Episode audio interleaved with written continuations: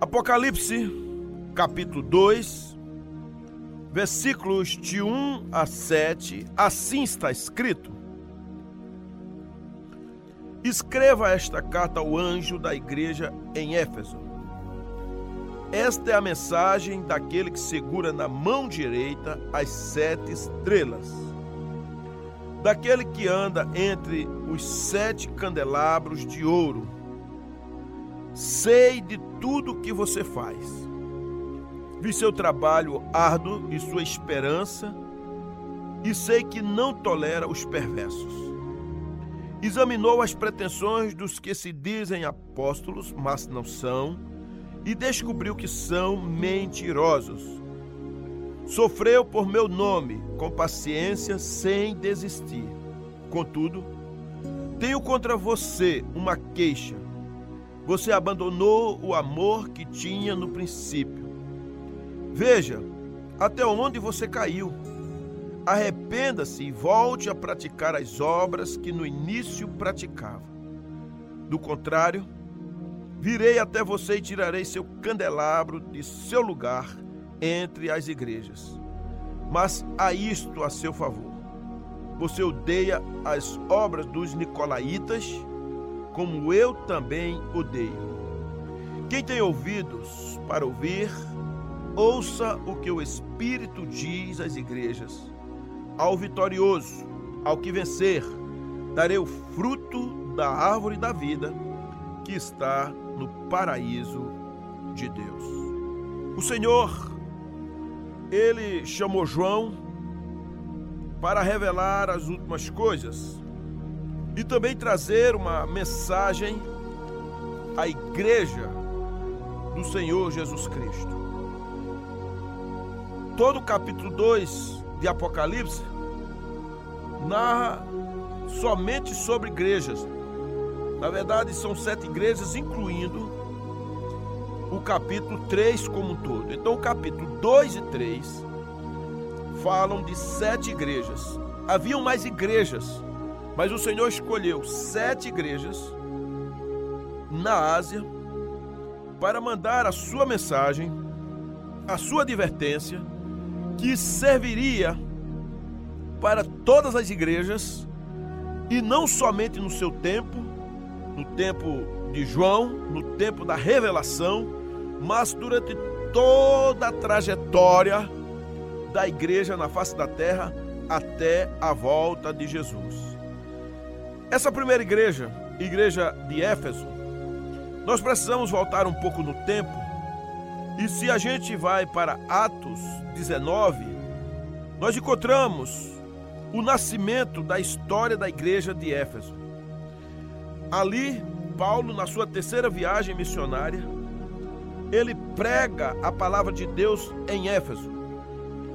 E Éfeso era uma cidade tremendamente importante, uma cidade portuária, de um comércio incrível. Era uma cidade com aspectos cosmopolita, ou seja, gente de todas as áreas, de todas as cidades vizinhas e de outros locais costumavam, de uma certa feita, visitar a grande Éfeso. Uma, uma cidade rica, de um comércio fantástico, um porto imponente e era uma cidade muito respeitada e conhecida, acima de tudo, pela religiosidade dela. As pessoas vinham de todos os lugares para cultuar, para trazer uma adoração naquela cidade. E quem era essa figura central que estava na cidade de Éfeso? Era a deusa Diana. Essa, é, tinha uma estátua gigante Havia naquela cidade uma imponência da idolatria num nível incrível e fantástico. E as pessoas, a cidade toda, basicamente se curvava diante de Diana. Tinha a, as prostitutas cultuais. Era uma cidade com toda essa influência, como eu já falei, e é nesse lugar que Paulo chega. Quando Paulo chega em Éfeso, ele já encontra um grupo de discípulos que ali já haviam cristãos verdadeiros. E eles não tinham um entendimento perfeito a respeito do Espírito Santo, pois os seus mestres, eles conheciam alguns fundamentos do cristianismo, mediante aquilo que ouviram de João Batista, pois João Batista, ele realmente já tinha estado em Éfeso. Pelo menos o que se sabe é que depois de Éfeso, quando ele foi preso, ele foi para a ilha de Pátamos. Esses discípulos que conheceram algumas situações referentes ao cristianismo, pelo possivelmente em contato com João Batista, mas eles não tinham, não tiveram conhecimento com profundidade do que aconteceu no dia de Pentecostes, quando o Espírito Santo veio naquele lugar. Eles não sabiam, ainda não tinham sido doutrinados. Sendo assim, esses discípulos haviam sido apenas batizados no batismo de João. As pessoas antes de Jesus, muitos se batizaram no batismo de João, que era um batismo de arrependimento, de confissão de pecados. Era um batismo em que as pessoas diziam que deixariam é, a vida pregressa, eles sairiam daquele caos espiritual, do acometimento de pecados, e agora eles serviriam a Deus. Mas não era um batismo selando a sua fé em Jesus. É tanto que antes de Jesus começar e, e autorizar o batismo, havia o batismo de João. O próprio Jesus, ele se batiza, não para arrependimento de pecados, mas porque havia uma ordenança para que ele se batizasse.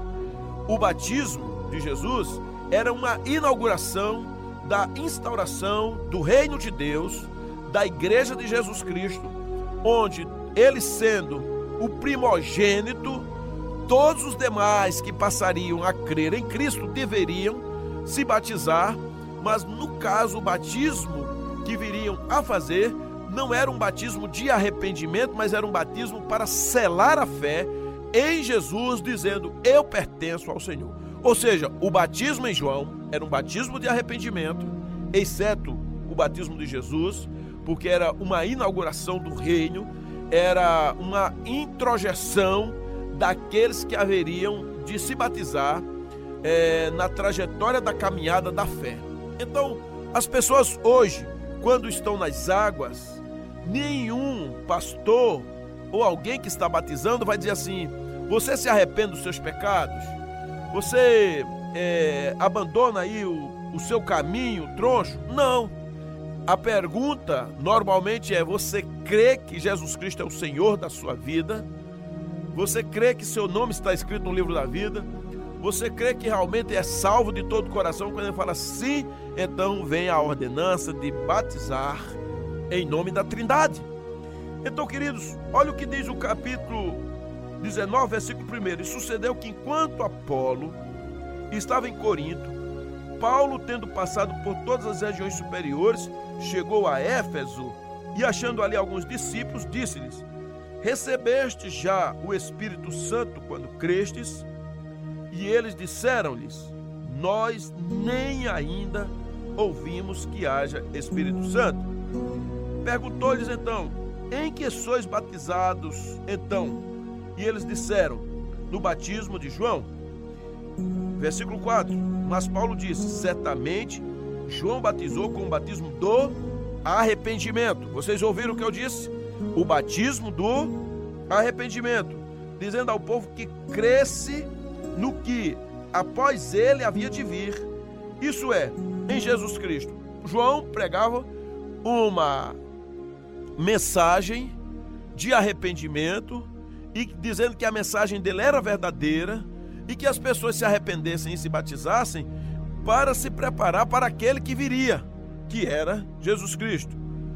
Então ele impôs as mãos, veio sobre eles o Espírito Santo, né? falaram línguas e profetizavam, e diz o versículo 5 que os que ouviram foram batizados em nome do Senhor Jesus. Muito bem, aqui em Éfeso, a gente sabe que o evangelho cresceu, os crentes de Éfeso abraçaram a palavra. Por exemplo, o versículo 20, 19 diz que a palavra do Senhor crescia poderosamente e prevalecia. Então, ela foi crescendo de tal maneira que houve muita confusão.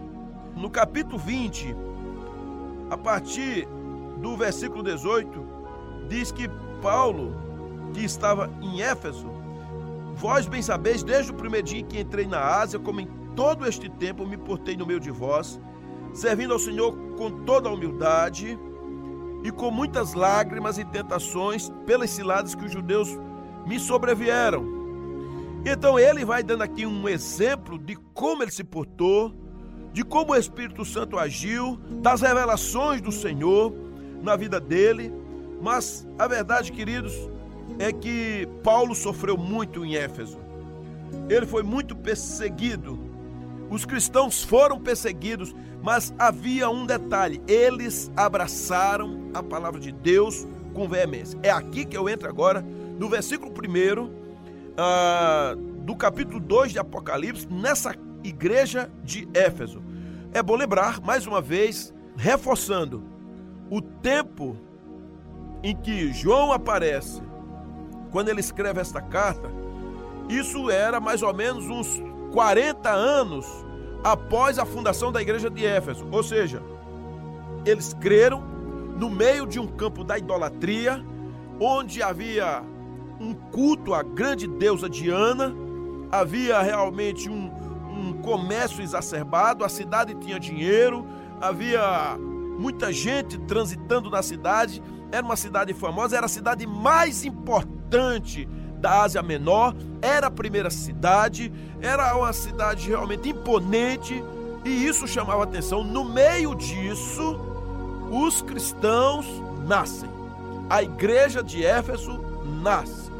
Paulo chega ali naquele lugar e implanta para valer, mesmo encontrando cristãos que ainda eh, não tinham uma profundidade, ainda não sabiam o que era o Espírito Santo, ainda não tinha o, batismo com o Espírito Santo, mas já eram discípulos de Jesus que haviam crido através da pregação ou do testemunho de João Batista, todavia se fazia necessário um aprofundamento. E eles abraçaram, eles creram, eles se debruçaram e eles foram instruídos. Paulo passa três anos nessa cidade, dia e noite, noite e dia, pregando a palavra de Deus. Então, queridos, dentro desse meio e a perseguição continuava no tempo de Éfeso, os imperadores não baixavam a guarda, continuavam esfolando, matando, perseguindo, destruindo, fazendo um escarcel, uma bagunça para enfraquecer, para demover a fé daqueles que estavam em Cristo. Aliás, isso nunca funcionou na história, é quando tentaram suprimir acabar com os cristãos. Ao contrário, eles cresceram muito mais. O versículo 1 de Apocalipse 2 diz: Escreve ao anjo da igreja que está em Éfeso, isto diz: aquele que tem na sua destra as sete estrelas. Então, quem são essas sete estrelas e os sete castiçais de ouro? Veja só, a palavra dirigida a João, mas é exatamente Jesus que está falando. Ele diz: Isto diz aquele que tem na sua destra. Gente, nós precisamos só entender que tem, que mantém, que está segurando na sua destra. E essa pessoa é o próprio Jesus ele tem na sua destra, o que é destra? A mão direita, as sete estrelas. E a, a Bíblia diz, lá no versículo 20 do capítulo 1, que as sete estrelas são os anjos das sete igrejas. E aqui fica a grande maioria, pelo menos o que se imagina, é que esses anjos das sete igrejas, essas sete estrelas, o pastor daquela igreja. Embora a palavra anjos na Bíblia, no grego que vem de ângelos ou ângelos, sempre foi remetida a algo divino sobrenatural. Mas é provável, e assim há uma interpretação quase unânime, de que os anjos das sete igrejas são os pastores. É tanto que virou uma comunicação normal dizer assim, é o anjo da igreja. Ao pastor é o anjo da igreja, não é? A palavra anjo, traduzindo, significa mensageiro. E os sete castiçais que viste são as sete igrejas. Então ele está dizendo, o Senhor está dizendo no versículo 1 do capítulo 2: Isso diz aquele que tem na sua destra as sete estrelas, que anda no meio dos sete castiçais de ouro. Eu, como falei, que as sete estrelas são os anjos, o Senhor está dizendo: Eu mantenho a liderança da igreja, eu mantenho os pastores na igreja e mantenho a igreja funcionando, a igreja brilhando. Não é pastor, não é presbítero, não é apóstolo, não é diácono, não é a irmã ou irmão tal. É o Senhor que mantém os castiçais, ou as sete igrejas, as sete estrelas de ouro. É o Senhor. A igreja é do Senhor ele é quem mantém a igreja funcionando, ele é quem mantém a igreja viva, ele é quem mantém a igreja com o Espírito Santo, ele é quem dá pastores à igreja e não dá a igreja aos pastores. Então, isso é um aprendizado fantástico. A igreja tem dono e aqueles que estão ali para cuidar são apenas instrumentos de Deus servos de Deus e não possuidores nem dono. O Senhor diz muito claramente: isto diz aquele que tem na sua destra. Em outra versão, NVT, por exemplo, diz assim: esta é a mensagem daquele que segura na mão direita. Então, que segura, que possui, que tem, que, que sabe, que domina, é Jesus. Versículo 2: Eu sei as tuas obras e o teu trabalho e a tua paciência, e que não podes sofrer os maus. Nós aprendemos aqui no versículo 2 que o Senhor Jesus está dando um testemunho positivo, e eu falei do que acontece lá em Atos 19, de como essa igreja ela creu e se apossou da palavra e recebeu as instruções apostólicas né? E para você ter ideia, depois Paulo designou Timóteo para que fosse o pastor em Éfeso. E você deverá estudar a carta de Éfeso para poder se aprofundar. Que carta fantástica! A carta aos Efésios, onde Paulo diz lá no, no versículo 3 do capítulo 1 da carta aos Efésios: Bendito Deus e Pai de nosso Senhor Jesus Cristo, o qual nos abençoou com todas as bênçãos espirituais nos lugares celestiais em Cristo, como também nos elegeu nele antes da fundação do mundo, para que fôssemos santos e irrepreensíveis diante dele em amor. E nos predestinou para filhos de adoção por Jesus Cristo, para si mesmo, segundo o beneplácito de sua vontade. Versículo 6: Para louvor e glória da sua graça, pelo qual nos fez agradáveis a si no amado, em quem temos a redenção pelo seu sangue, a remissão das ofensas, segundo as riquezas da sua graça. E Paulo continua falando da herança dos santos, da, dos que foram eleitos, dos que foram escolhidos. No capítulo 2, ele fala de que, especialmente no versículo 8, que fomos salvos pela graça, que o, aquela igreja o Senhor tinha salvada pela graça dele, pela fé, e era um dom exclusivo do Senhor. Ele fala da união dos judeus com os gentios em Cristo, do mistério dessa vocação, do apostolado dele que ele defende no capítulo 3. Ele ora pelos Efésios, ele se lança de joelho para que tome testemunho céus e terra, para que Cristo habite pela fé no coração deles, para que eles fiquem arraigados e fundamentados no amor, podendo viver uma vida perfeita e compreender com todos os santos a largura, o comprimento, a altura e a profundidade e conhecer o amor de Cristo que excede todo o entendimento. Paulo fala da unidade da fé, ele fala da santidade dos cristãos, ele fala de uma igreja rica, ele fala da família, ele fala dos deveres domésticos, da armadura do cristão, uma carta fantástica. É realmente um compêndio teológico quando ele escreve essa carta àqueles irmãos. E eles abraçaram isso. Eles foram homens e mulheres que realmente deram ouvido aos ensinamentos paulinos e eles creram na palavra. De tal sorte, irmãos, que aqui em Apocalipse, no capítulo 2, no versículo 2, o Senhor Jesus diz para João escrever: Eu sei as tuas obras, o teu trabalho, a tua paciência, não pode sofrer os maus. Por exemplo, no, na versão NVT, diz: Não tolera os perversos, e puseste à prova os que dizem ser apóstolos e não são, e tu os achastes mentirosos.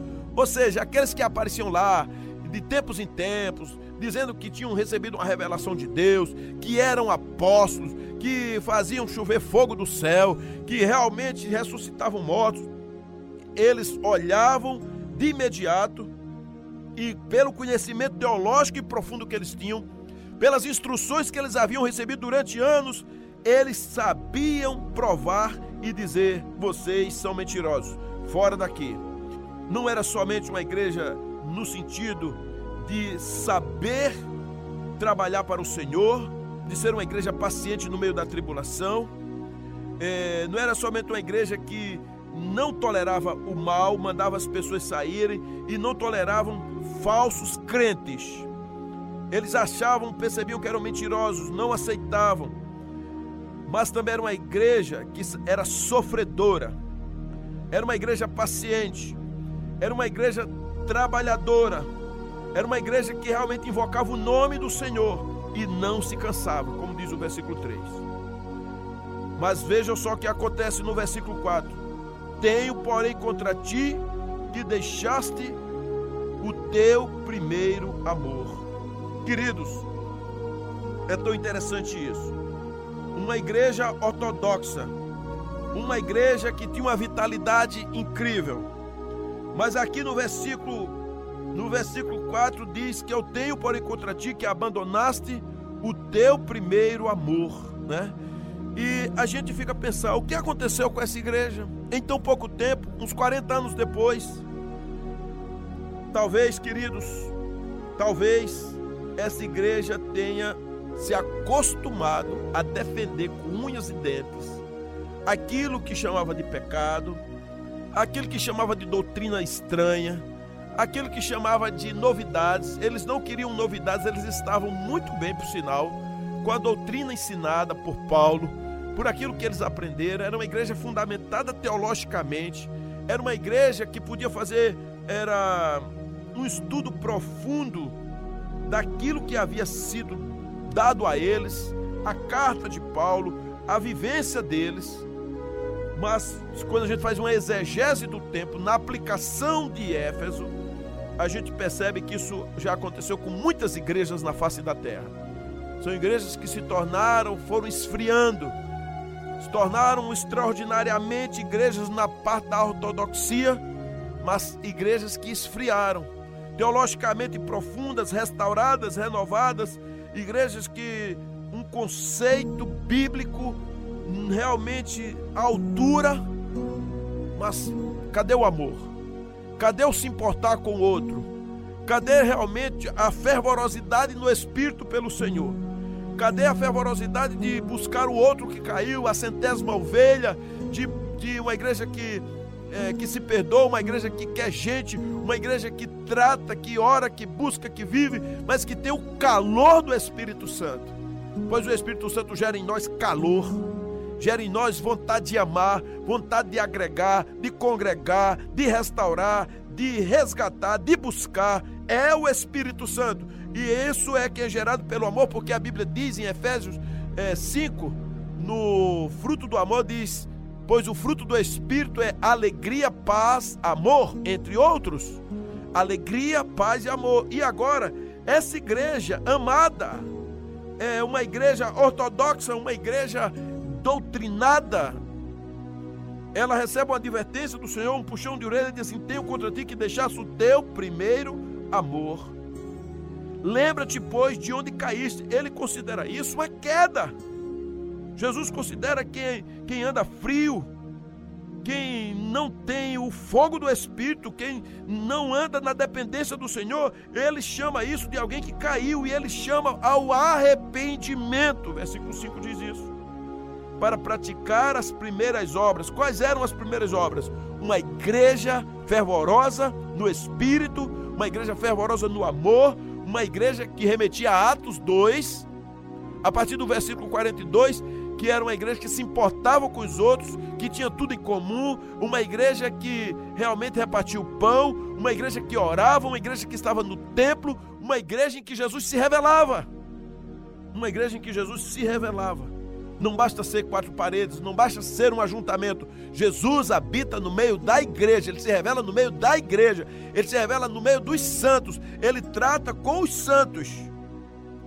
Olha o que ele disse: Não brevemente a ti virei e tirarei do seu lugar o teu castiçal. Gente, o que é o castiçal? É o brilho da igreja, é o Espírito Santo na igreja, é o testemunho espiritual, é o fervor do Senhor.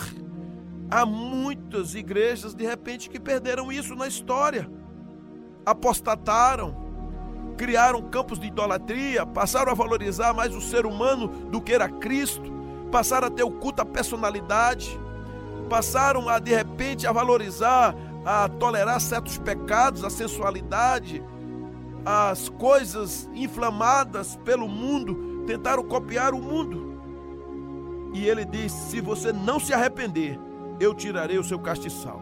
Vamos pensar as igrejas na época, nos tempos, irmãos, queridos, igrejas na América do Sul, na América do Norte, um culto satanista que está tendo em tantos locais, a igreja na Europa, no Renascimento, o castiçal foi retirado.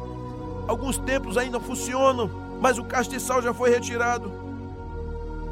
Tens, porém, isto, que aborrece as obras dos nicolaítas, as quais eu também aborreço.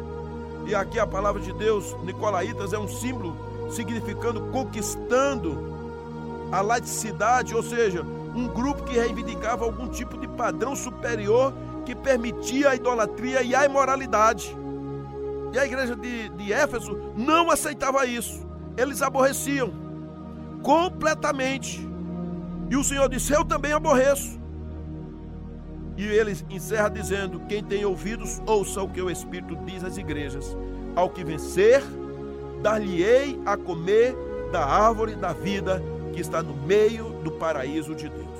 Quem tem ouvidos, ouça o que o Espírito diz às igrejas. Está valendo para mim e para você hoje. Ao que vencer é uma terminologia militar, sugerindo combate contra as forças do mal. Queridos, todos os crentes são vencedores, mas aqueles que se mantêm fiéis em meio à perseguição e no meio de tantos erros doutrinários que tem por aí, eles estão dando prova da sua fé. E essa é a ênfase, a árvore da vida, que simboliza a sustentação espiritual para manter a vida eterna. Sim, o Senhor presenteia a vida eterna para nós. E a gente não pode brincar com isso. Nós precisamos olhar para o Senhor, quem tem o seu nome no livro da vida, quem olha para Cristo, quem tem o primeiro amor. E se você é uma dessas pessoas, se arrependa e se levante e creia e viva seus melhores dias. Talvez esteja desigrejado, afastado, crítico, ácido, esteja na tristeza. Creia agora e volte ao primeiro amor.